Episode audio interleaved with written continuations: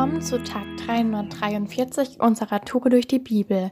Ich bin Hanna und lese uns heute Psalm 19, die Verse 1 bis 15. Die Himmel erzählen die Ehre Gottes und die Feste verkündigt seiner Hände Werk. Ein Tag sagt's dem andern und eine Nacht tut's kund der andern, ohne Sprache und ohne Wort. Unhörbar ist ihre Stimme. Ihr Schall geht aus in alle Lande und ihr Reden bis an die Enden der Welt. Er hat der Sonne ein Zelt am Himmel gemacht.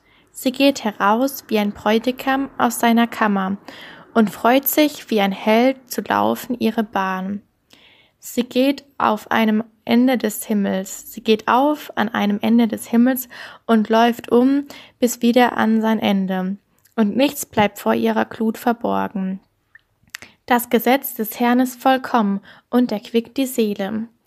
Das Zeugnis des Herrn ist gewiss und macht die Unverständigen weise. Die Befehle des Herrn sind richtig und erfreuen das Herz. Die Gebote des Herrn sind lauter und erleuchten die Augen. Die Furcht des Herrn ist rein und bleibt ewiglich.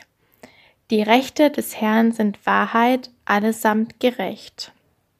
Sie sind köstlicher als Gold und viel feines Gold. Sie sind süßer als Honig und Honigseim. Auch lässt dein Knecht sich durch sie warnen, und wer sie hält, der hat großen Lohn. Wer kann merken, wie oft er fehlet?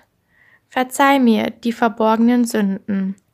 Bewahre auch dein Knecht vor dem Stolzen, dass sie nicht über mich herrschen, so werde ich ohne Tadel sein und rein bleiben von großer Missetat. Lass dir wohlgefallen die Rede meines Mundes und das Gespräch meines Herzens vor dir. Herr, mein Fels und mein Erlöser. Gottes Herrlichkeit in seiner Schöpfung, in seinem Gesetz. Das ist die Überschrift von diesem Psalm. Und das ist, wie ich finde, sehr treffend gewählt und fasst das ganze Kapitel ganz gut zusammen. Im ersten Teil des Kapitels geht es um die Schöpfung Gottes und was diese über den Charakter Gottes aussagt.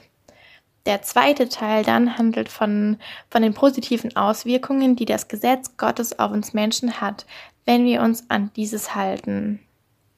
Ich muss sagen, dass ich Psalmen wirklich liebe, vor allem weil sie so nah am menschlichen Herz sind und die Gefühle, die so jeder Mensch auf ja, seine Art und Weise erlebt, da in dem Psalm auf verschiedenen Ebenen transportiert werden.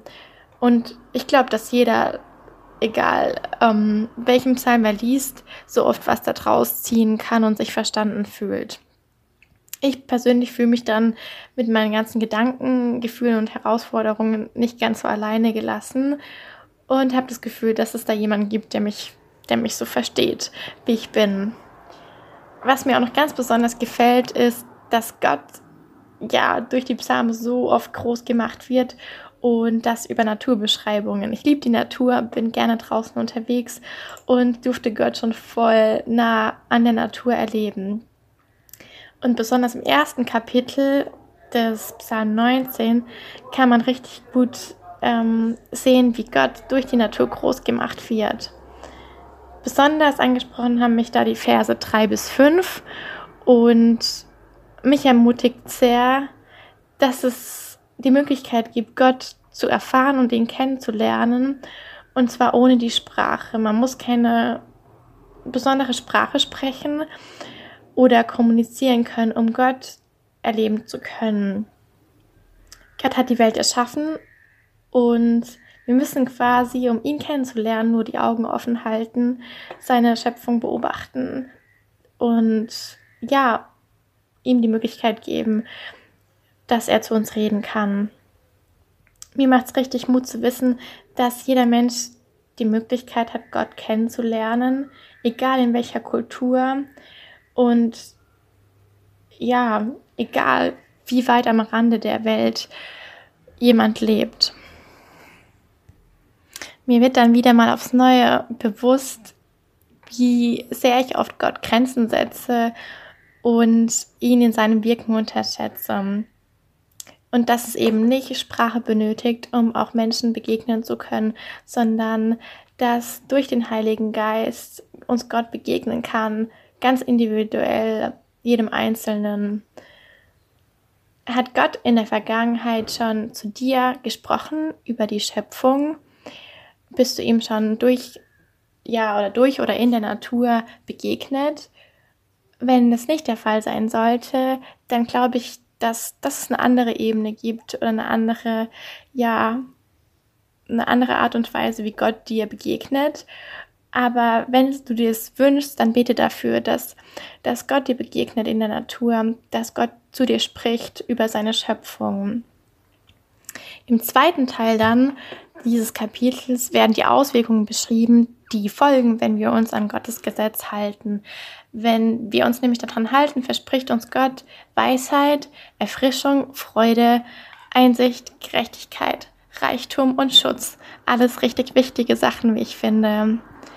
Und auch wenn die Psalmen im Alten Testament stehen und damals noch der alte Bund zwischen Gott und den Menschen stand, bin ich davon überzeugt, dass Gott auch im neuen Bund uns über alle Maßen beschenken möchte, wenn wir uns an ihn halten und an ihn richten. Heute ist ein guter Tag für einen guten Tag.